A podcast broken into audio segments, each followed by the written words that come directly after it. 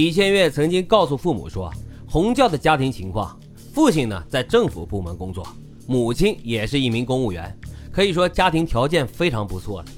刘杰就觉得女儿有点高攀了，曾经啊想劝她分手，但是李千月说洪教对她非常的好，非常细心，想了毕业之后就跟她结婚。这刘杰一看女儿是真心的喜欢他呀，便也没有过多的阻拦。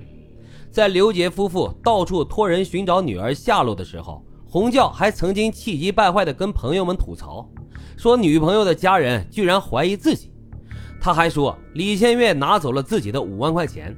在洪教和朋友的微信聊天截图当中，洪教说道：“他应该是有预谋的，故意跟我吵这个架，然后借这个理由拿钱给跑了。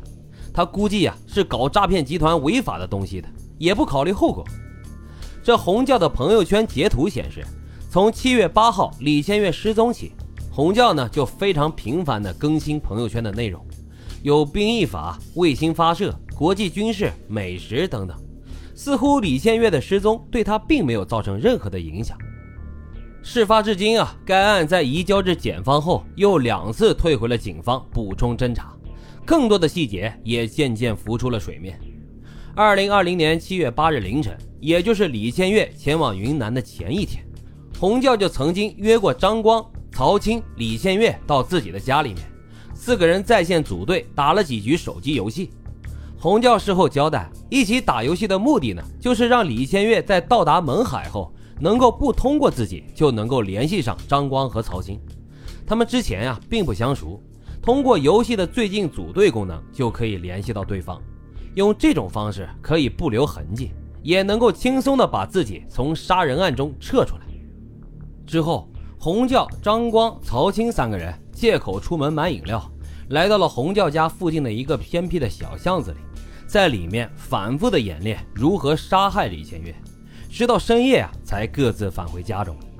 第二天，洪教一大早就出门了，还故意把手机关机，让李千月找不到他，又让张光和曹青联系李先月。说洪教在云南等他会合，几个人啊可以在勐海玩几天。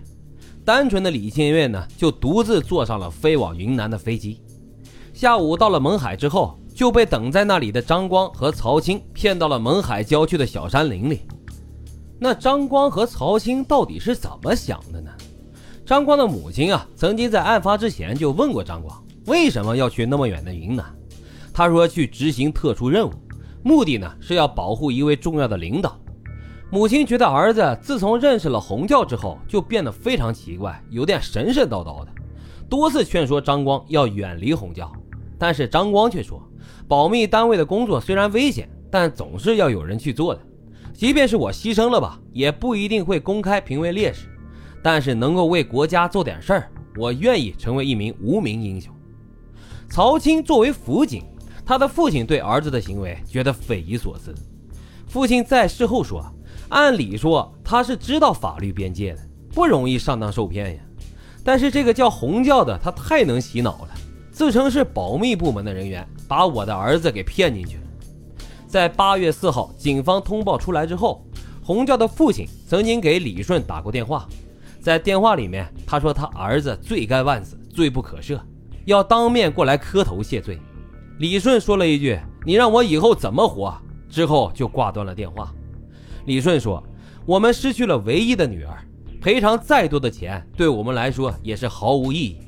他是有预谋的、残忍的杀害了我的女儿，我们永远都不会谅解他，不会因为钱去签署谅解书，让法院轻判杀人凶手。我们要血债血偿。”截止到目前为止啊，该案件还未正式的结案。洪教申请了精神疾病的司法鉴定，案件呢也再次退回了补充审查，希望凶手能够早日得到应有的惩罚。我也会及时的跟进这个案件，如果后续有了进展，我也会告诉大家的。在这起事件里面，其实还有很多让人觉得细思极恐的地方，比如说这洪教到底为什么要杀害一心爱着自己、对自己很好的李建月呢？真的是因为觉得这女朋友给自己戴了绿帽子吗？而自己有梦想、有目标、勤奋踏实、对生活又充满期待的李千月，又为什么会对这样一个游手好闲的洪教死心塌地呢？难道他真的从始至终都一直相信这洪教是国家安全部门工作身份吗？